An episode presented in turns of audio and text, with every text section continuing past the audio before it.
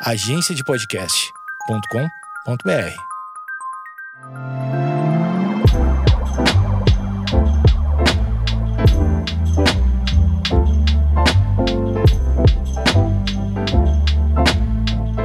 Oi, tudo bem? Estamos agora adentrando, uau, adentrando, uh, o episódio 9 do podcast Sinto Muito. Eu sou Alex Ricciardi. O tema deste episódio: Ansiedade.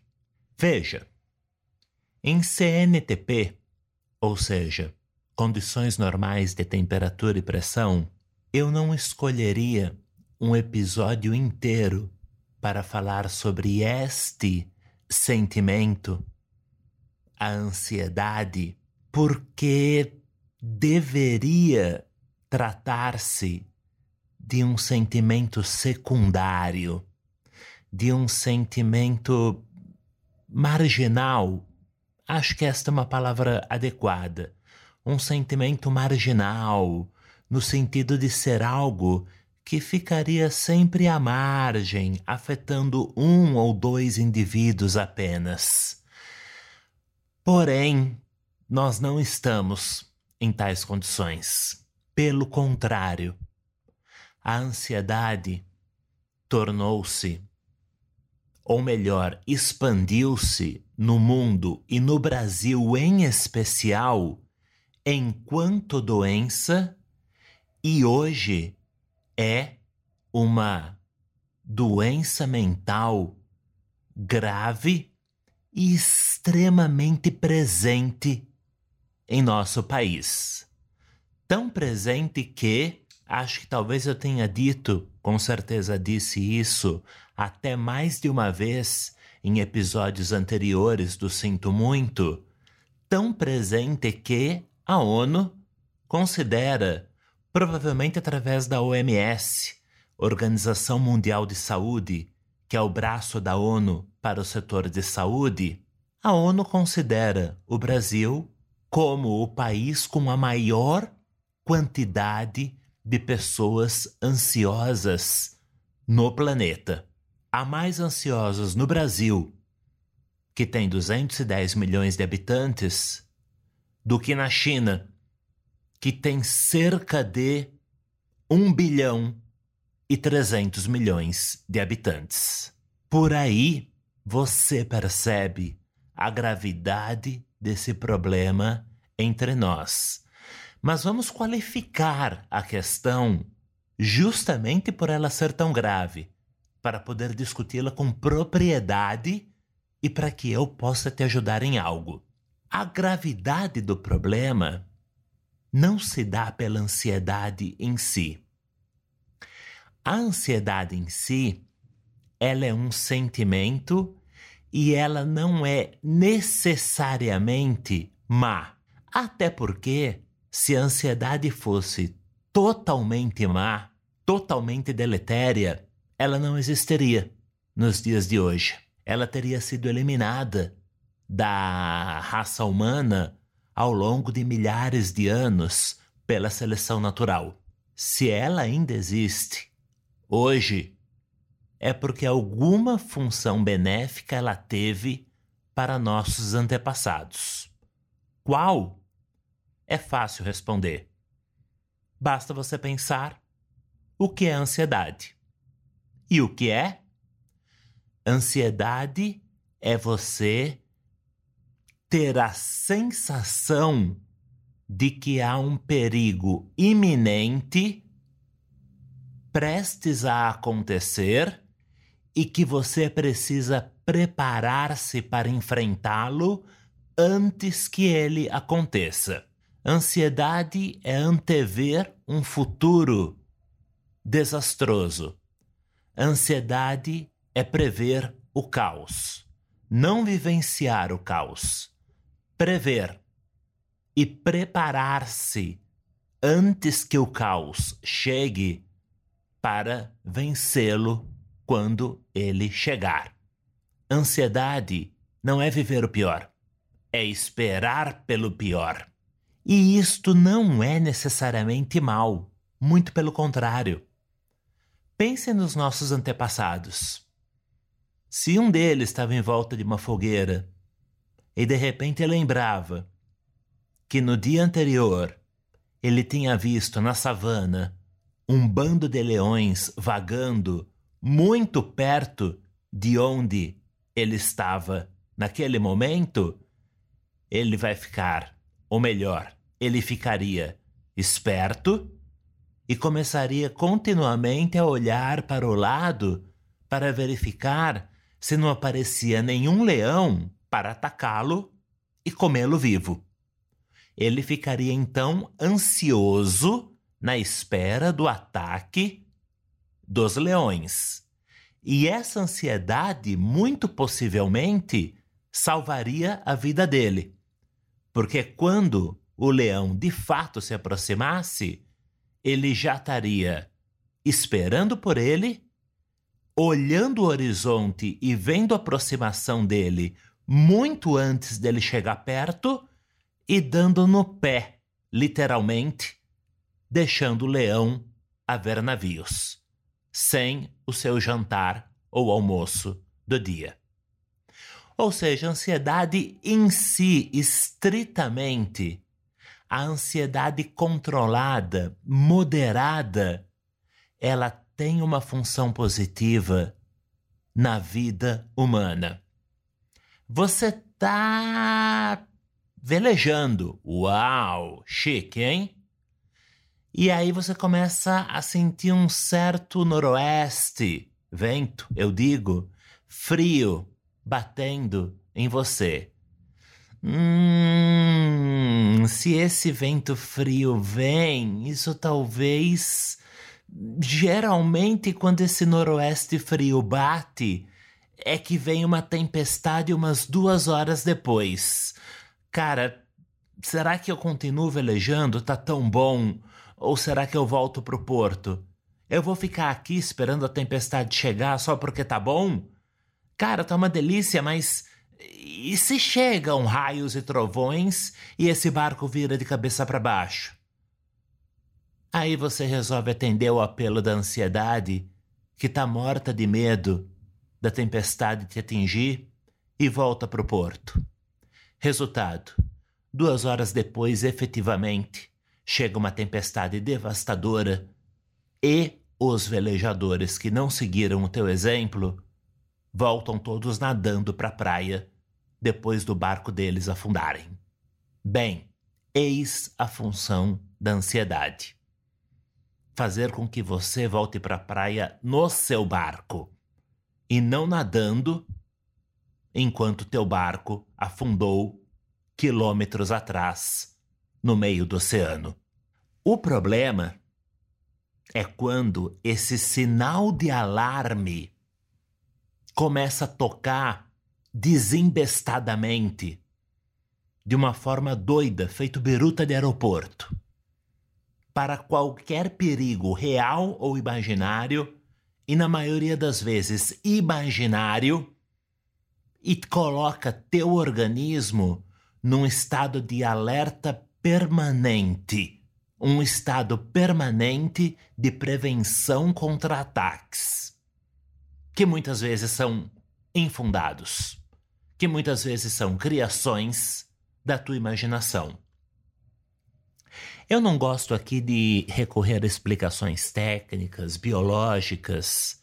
Não o fiz até agora, mas vou abrir uma exceção para a ansiedade para que você entenda como isso funciona.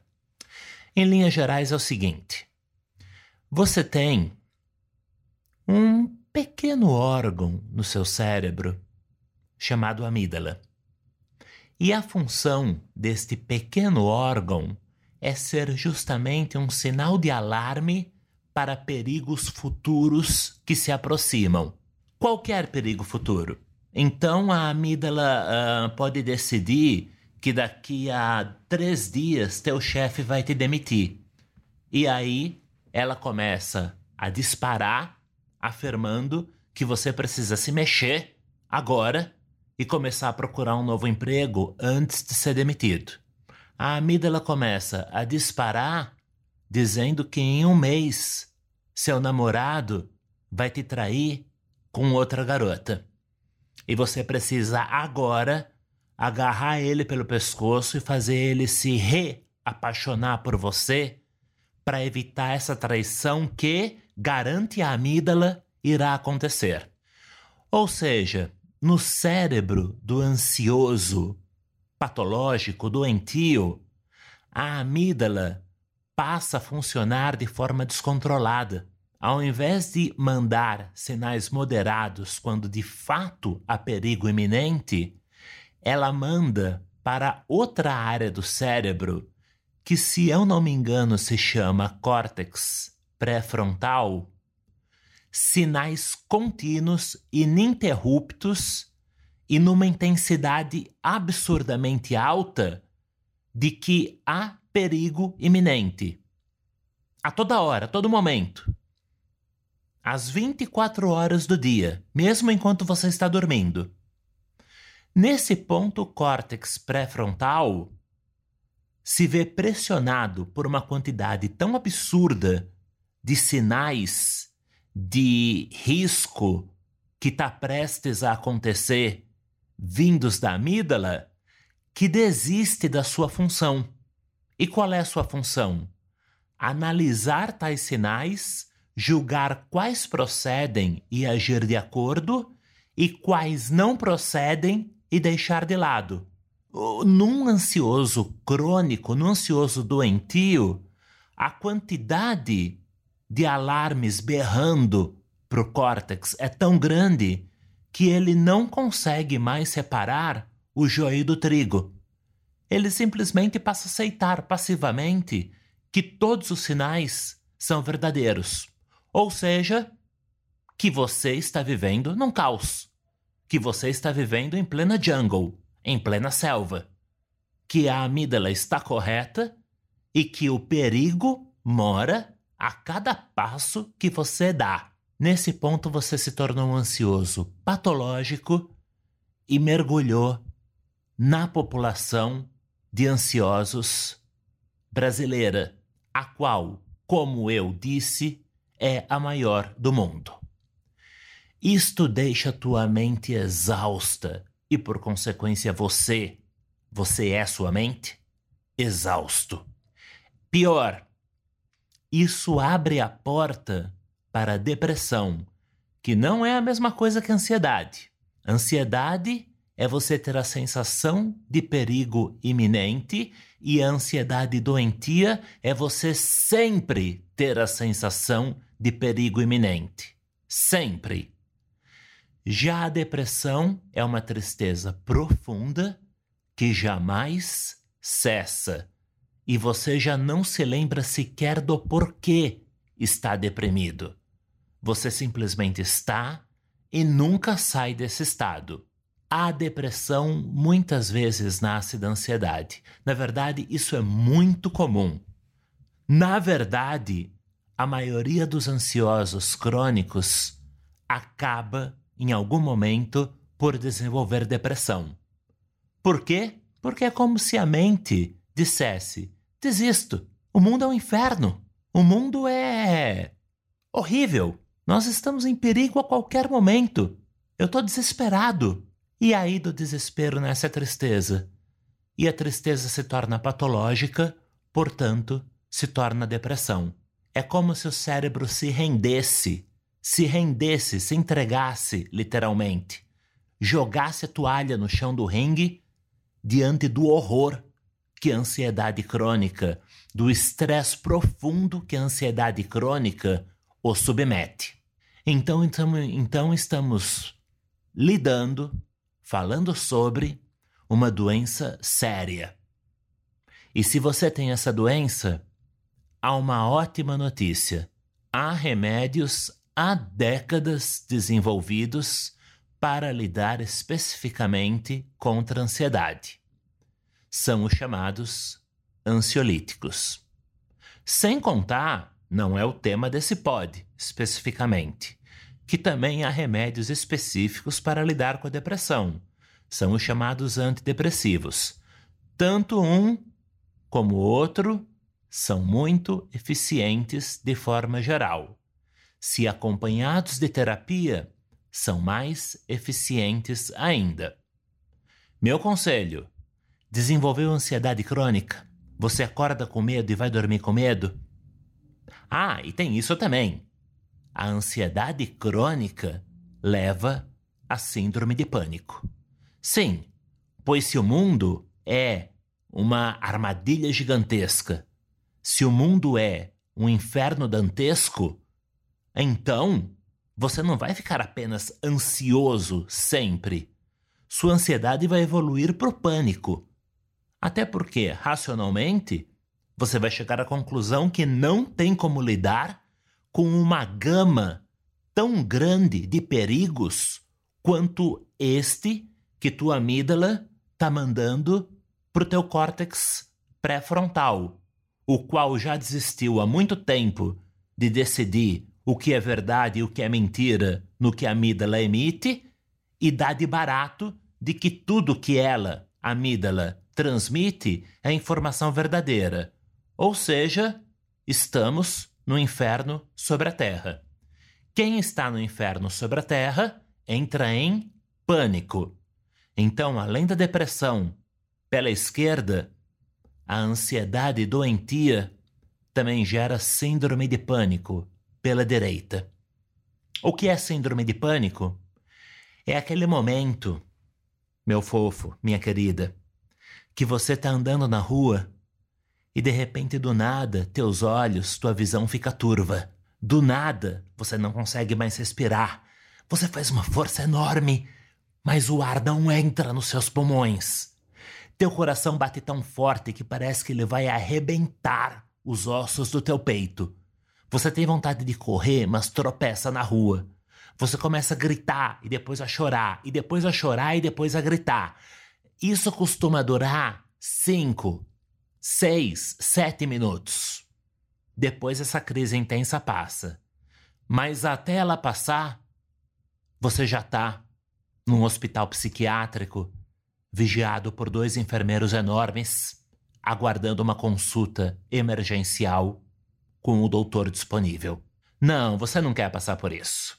Da mesma forma que você não quer passar pela ansiedade doentia. Da mesma forma que você não quer que a ansiedade doentia desemboque na depressão. Vamos pegar essas três irmãs gêmeas, a depressão, a síndrome de pânico e a ansiedade doentia, e vamos combatê-las as três. Vamos combater a ansiedade, que é o nosso foco aqui. Nós já sabemos, eu disse para ti, há remédios contra isso, os ansiolíticos. Uma terapia ajuda, mas eu aconselho, em primeiro lugar, a que você tente compreender o porquê chegou nesse estado. Não foi à toa. Se você começou a achar que estava sempre em perigo, ansiedade doentia, é porque você estava no ambiente por exemplo, um ambiente de trabalho tóxico, onde efetivamente você esteve e talvez esteja sempre em perigo.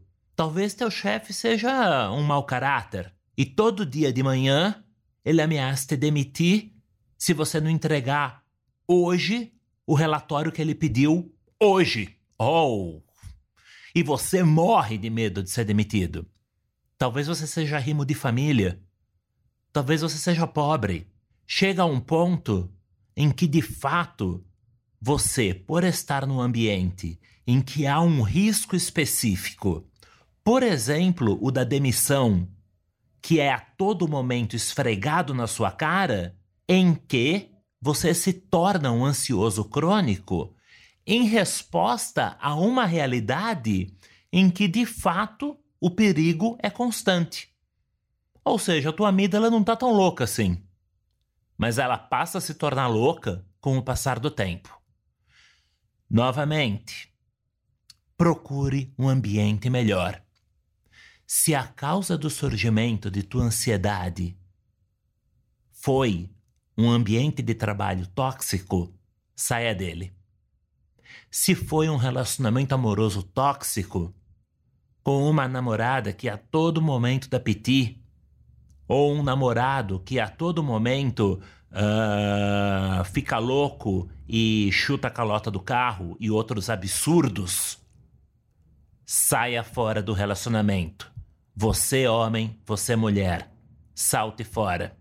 Sobretudo, não acredite tanto em si mesmo. Essa é uma lição muito importante aqui.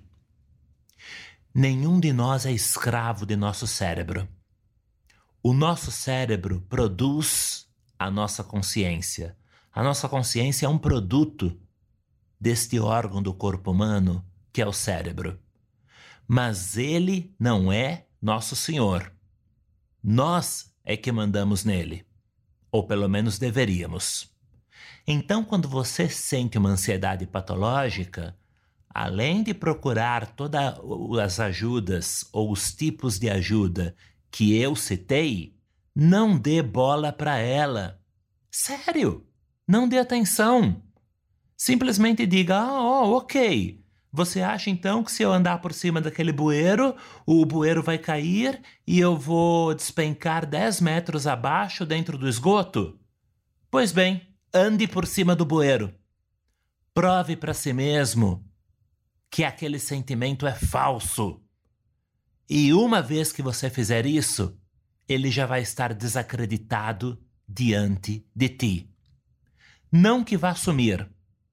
A ansiedade doentia surge com ajuda médica contra doenças. Ponto. Mas ele vai diminuir, arrefecer. Novamente, um conselho que eu já dei quando eu falei em pods anteriores. Observe a sua dor como um esteta. Esteta é aquele que aprecia a beleza daquilo que o rodeia. Observe a sua dor como um esteta observa um belo quadro. O esteta sabe que jamais vai entrar no quadro. Ele apenas extrai prazer ao olhar, mas ele sabe que aquilo é apenas uma pintura. Não é um homem real que está, que está ali, é um homem pintado. Não é uma mulher verdadeira que está ali, é a pintura de uma mulher. Da mesma forma, saiba que não é um perigo verdadeiro que a sua ansiedade doentia está lhe transmitindo. É um falso alarme de perigo. Você vai continuar sentindo esta ansiedade mesmo achando isto, porém o sentimento será bem mais fraco. Na verdade, sabe o que eu quero que você faça? Dê uma grande gargalhada na cara da sua ansiedade. Despreze ela. Ria, ria na cara dela. Desacredite-a. Desacredite-a. Deixe-a sem moral. Mostre que você é dona de sua vida, dona de sua mente e não se deixe intimidar por mentiras, inclusive por mentiras criadas pela sua própria mente contra ela mesma. Você está entendendo onde eu quero chegar? Não acredite na sua ansiedade doentia. Siga em frente. Está doendo? Põe a dor na prateleira e observe-a com o rabo dos olhos. Apenas isto. E vá procurar ajuda profissional, um psiquiatra, um psicólogo.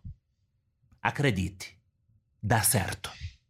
Esse foi o episódio nono do podcast Sinto Muito e eu sou Alex Ricciardi.